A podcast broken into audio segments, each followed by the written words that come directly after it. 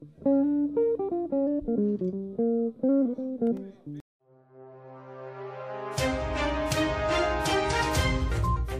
位空中的朋友，大家好，我是芷婷，欢迎来到《城市有事吗之晨间新闻》特别节目，关注时事脉动，为各位带来几则社会最新消息。护国神山降临高雄，产业转型是神话还是只是炒房梦话？一百八十八万人引颈期盼捷运南线大拼进度，台南交通有解了吗？最水的观光新视角，安平运河抢赚商机，府城继续发大财。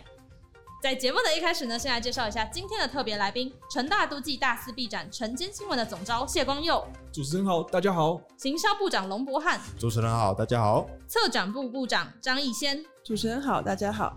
各位听众朋友，是不是觉得今天的节目特别不一样呢？很开心可以邀请到成大都计系的毕展筹备小组，我们选择了近期几则比较热门的话题，都和他们在这学期的毕业展览《晨间新闻》提出的计划有关。今天就是要和他们聊聊这些时事的看法，以及他们衍生出的计划。不过在进入讨论之前，想先请问一下，为何这次的毕业展览主题会设定为晨间新闻呢？好，就是我们这次毕展的主题叫做“成真新闻”，就非常直观的新闻，就是大家对于新闻报道这个新闻的概念。新闻是一种观看事情的角度，是多元视角的切入，也是议题讨论的方式。所以，我们希望能够透过这个新闻的概念，去陈述我们对于都市计划这件事情的想法。再来，新闻这个新闻也有城市之间新的纹理这个谐音的意思，嗯、就是城市的纹理是长期以来积累而成的。规划必须去回应这些纹理，而规划本身也会产生新的纹理，所以我们才会取叫新闻这个意思。是都市规划牵涉的层面十分广大，多半会影响甚或是改变空间的纹理，是一件相当重大的事情。你们认为，身为规划者做出决断的依据是什么？光佑你怎么看？这个问题大概可以分成三点。那第一个是要完整的分析。你可能要对你自己规划的基地，你要自己实地去走过，是或者是你要呃收集很多的二手资料来做分析。那第二个是你要对自己有一个核心的规划价值或是理念。那这个理念呢，可能就是从你大学四年，或是呃你在阅读，或是任何的情况下，然后所累积，然后转化成自己的核心的想法。那最重要的是，你要能掌握社会的脉动，也就是认清现实，就是现实社会正在发生的。呃，任何大小事，那因为规划除了是改变现有的问题以外，它同时也要对未来五到十年有提前做准备。是的，除了规划的核心价值理念，还有完整的分析之外，了解社会正在发生的事是非常重要的。我们回到刚刚的社会消息，台积电即将落脚高雄，而全球的发展局势也在大幅的影响产业发展。今年各项的产业变动相当的大，你们在这方面有什么样的观察吗？博翰，你怎么看？哦，有的，有的，我们其实。另外有注意到说，疫情之后啊，大家更注重一些医疗、生医类型的那种产业哦。还有一个真的最近很红那个五 G AIoT，不知道大家有没有听过？是那个这些科技啊、嗯、人工智慧啊那些等等的应用啊，都是我们觉得近几年可能会持续发展的一个方向。啊，还有另外一件事情是，全球暖化下，永续跟减碳是一个变成很重要的议题。是是是。跟很多就是很多指标啊，在国外啊，在做一些产业的时候，都很注重这个这种减碳的议题。然后台湾要台回到台湾，像是高雄很有名的那个螺丝。就是一些传统这样子的传统工业，如果我们要继续出口去跟国外竞争的话，需要去怎么面对他们这种减碳的目标跟标准？我觉得这种转型呢是必不可免的。是我们也可以看到啊，像台积电的进驻与否呢，也是受到国际情势影响的一环。护国神山降临高雄，产业转型是神话吗？高雄能够就此起飞吗？还是一切只是炒房的梦话？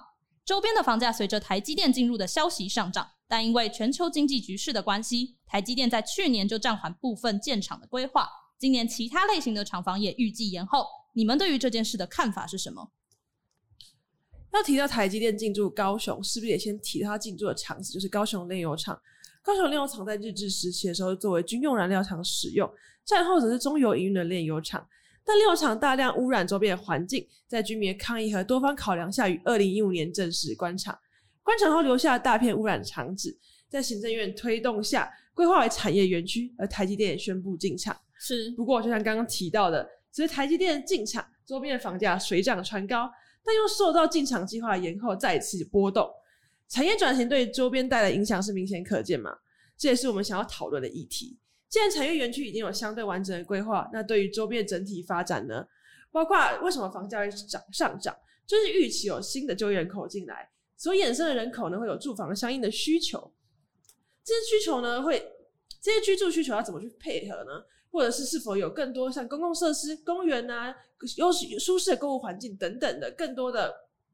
现在产业园区有相对完整的规划，那对那对周边整体发展呢？包括刚刚提到的，之所以房价上涨，也是因为预计就业人口进入会带来相应的衍生人口。衍生人口则会有相应增加的住房需求，而有更多人住在这里，当然也会有更多公共设施啊、商业等等的生活机能所需要的空间配合，或甚至像是半屏山，原本高雄六场是一个比较封闭的场所嘛，所以呢，也因此它南侧半屏山跟北侧居住环境就没有办法做一个相应的连接。不过现在既然它已经不是重工业的场址了，那是不是这个半屏山的资源？这绿带串联是不是有办法透过这个转型之后的产业园区去进行一个整体的连接，让北侧的居民能够哦放假的时候去半屏山散散步啊、爬爬山，有更好的生活环境。除了居住需求以外呢，六厂周边文化资产也是急需可以讨论的议题。像是因为日治时期所留下的宿舍群，目前呢则是以文化资产的文化景观，就是所谓的红南宿舍区。这些文化资产是不是能够透过更完善的规划保留以及带动？观光人潮的发展，让这边能够有更多不同的活动产生。所以呢，我们想提出一个完整性的发展策略计划，让高雄炼油厂的产业转型之后呢，周边能够去面对这样的冲击，甚至能够有更好的发展。是，我们可以看到产业的发展呢，它不只是着重在产业本身，跟周边的整体发展与规划呢，有着非常密不可分的关系，是吗？嗯，是的，就像刚刚所提到的那个生医产业啊，其实就是希望新的产业能够进入的空间，或是刚刚那个因为减碳议题而产生的，就是重工业转型的螺丝工业啊，这也是希望能够旧有的产业转型。是任何的产业的进入与转变呢，都不是改变城市的神话，但也绝不仅是空泛的梦话。从政策推动、局势观察到透过空间规划，都是解决这些难题的必要过程。我们进入广告时间，休息一下，等等见。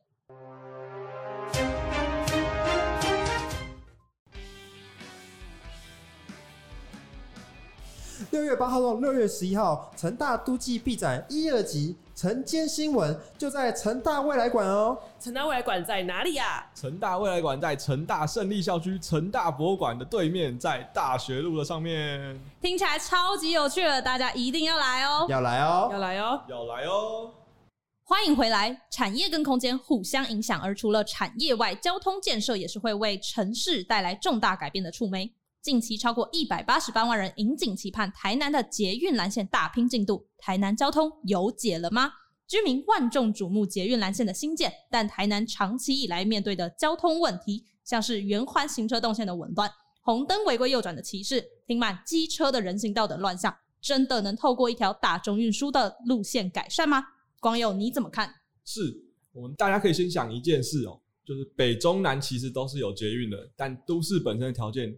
诶，北中南的都市是不一样的。是，那捷运对于城市功能和捷运盖好之后会如何改变城市的方式，可能也会是不一样的。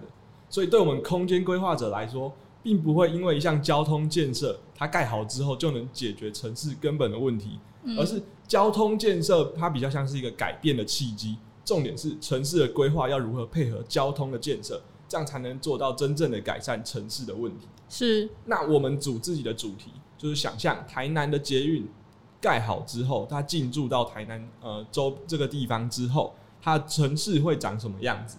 毕竟台南，假如说我们跟台北相比，它的发展、它的人口、它的步调都是完全不一样的。那所以我们最后呢，就是呃将台南蓝线进驻后的城市空间提出了一个微型城市的概念。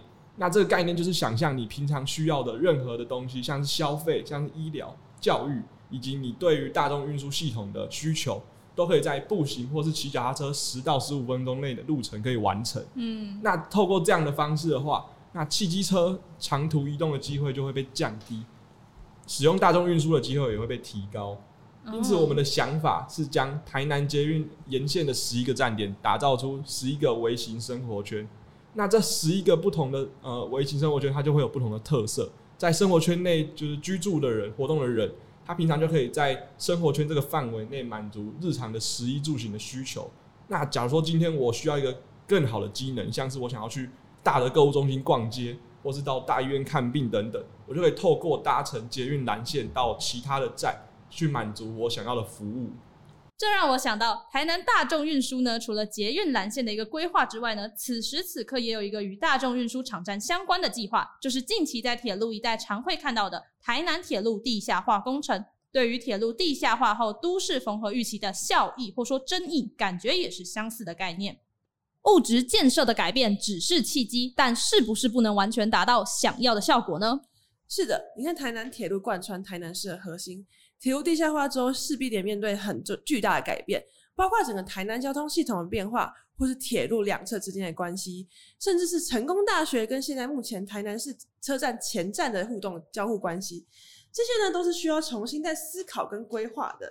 这也是一个重新思考台南市最核心的地方可以扮演什么样角色的一个机会，这样。是，所以台南交通的解答并不能只单靠交通建设本身。都市是一个复杂的有机体，建设只是改变的契机。身为空间规划者，必须去了解城市的特性，配合城市的环境与体质，与建设发展相互配合，才能使城市的交通问题有更好、更全面的发展。我们休息一下，进入广告，等等见。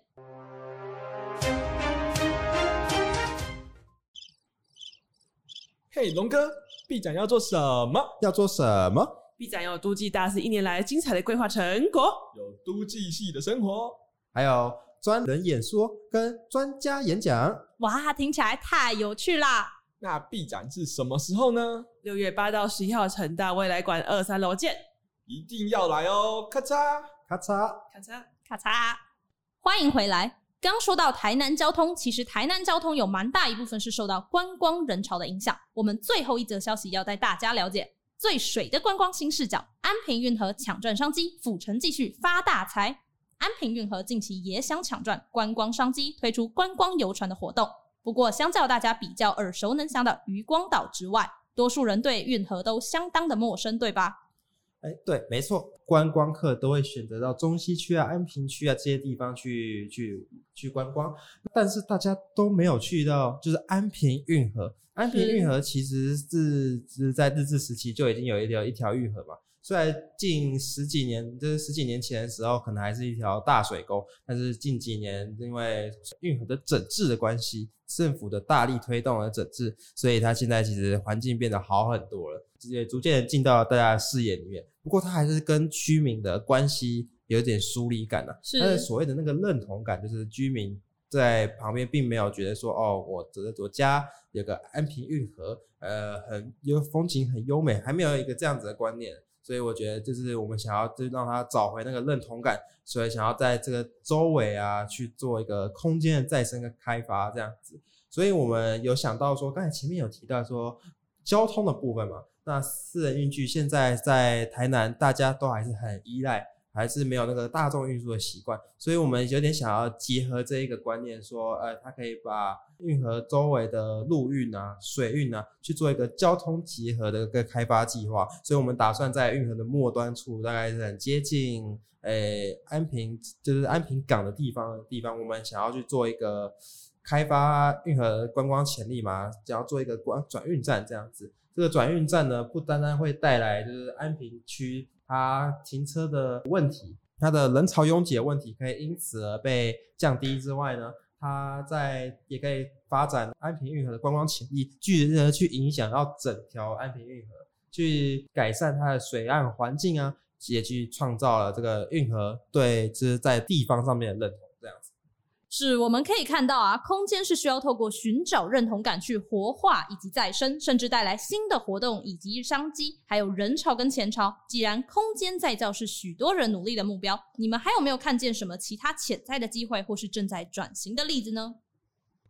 哎、有，像是我们呃 B 展的其中一组，他们就注意到在台东的台糖牧野度假村。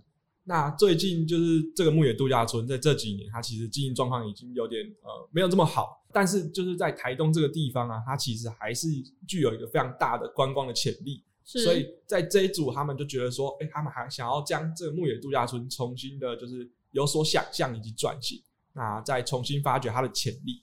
那像是有另外一组啊，他们做的是台中的旧城区。哎、欸，你们有没有去过公园眼科？有。那公园眼科它其实就是在台中中区的旧城区。那这个中区旧城区它其实就是一个正在转型的例子。那最近其实也做出了不错的成果。那这一组呢，他们就是想说要透过我们空间规划的角度去做出更对这个旧城区做出一个更大范围的规划。这样听下来啊，不只有小规模的观光可以透过新视角去找到商机进行空间再生之外，规划者呢也可以用新的视角去切入城市，做一些比较大尺度的规划，发掘出城市的价值与提出别有新意的发展方向。不过，你们提出了这么多的想法，会不会只是纸上谈兵？在计划制定的时候，真的有合理性跟可行性吗？除了你们自己的声音外，有没有听听别人的声音？哎，主持人这个问题其实问得很好哦。我们其实常常都计系在做规划的时候，常常被人诟病说是纸上画画，墙上挂挂。不知道大家有没有听过？就是我们很少去听到其他人的想法，所以我们其实很推崇一个东西，叫做参与式规划。所谓的这参与式规划，简单讲就是要让其他人来参与我们的规划，这样子而已。嗯。我们其实，在 B 展这次的这次的规划中，我们就是为了这件事情去筹办了一个工作坊。这个工作坊呢，我们请了很多的。呃，外系的同学们，甚至是外系的老师们，去补足我们对于其他专业知识的不足，然后让经由他们的经验分享呢，去改善我们现在可能对当地的这个规划。他们可能都对这个地方会有一些见解嘛，那这些见解呢，也会影响到我们的成果，展现在我们的 B 展里面。这样听起来啊，你们晨间新闻的毕业展览准备的前期呢，是非常的充足以及完备的。那到时候展场还会有其他有趣的内容吗？就像刚刚所提到的，我们 B 展不仅会有大家一年以来针对各项议题所做出的计划与成果，我们也会一个小小的引导展，去让大家看看我们所认识的都市计划跟都市的想象是什么。还有，我们会根根据我们的各项议题去邀请相关的学者去进行一个小型的演讲活动。此外呢，我们还有一个就是都计生活的展区，这展区将会让大家看看都计系的学生到底在做什么这件事情。想要更了解都计学生在做什么的话，也可以再听我们下一集的节目哦。是相信听众朋友啊，也跟我一样非常期待晨间新闻的毕业展览。今天非常感谢三位来宾可以抽空与我们分享讨论产业、交通、观光三大与城市密不可分的议题。各位听众朋友也千万别错过国立成功大学都市计划学系一一二级毕业展晨间新闻。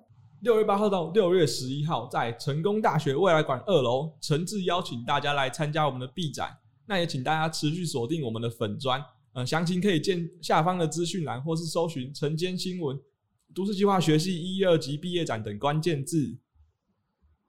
大家，亲爱的朋友，如果你们喜欢我们今天分享的内容，也对城市有关的话题感兴趣，欢迎订阅我们。你可以在 Podcast、YouTube、Instagram 搜寻“城市有事吗”或是 Facebook“ 都媒工作室”。若有任何对于主题的想法与建议，欢迎留言给我们。你们的回应是支持我们继续做好节目的动力。城市有事吗？关心城市大小事，发生什么事？我们下回见啦，拜拜。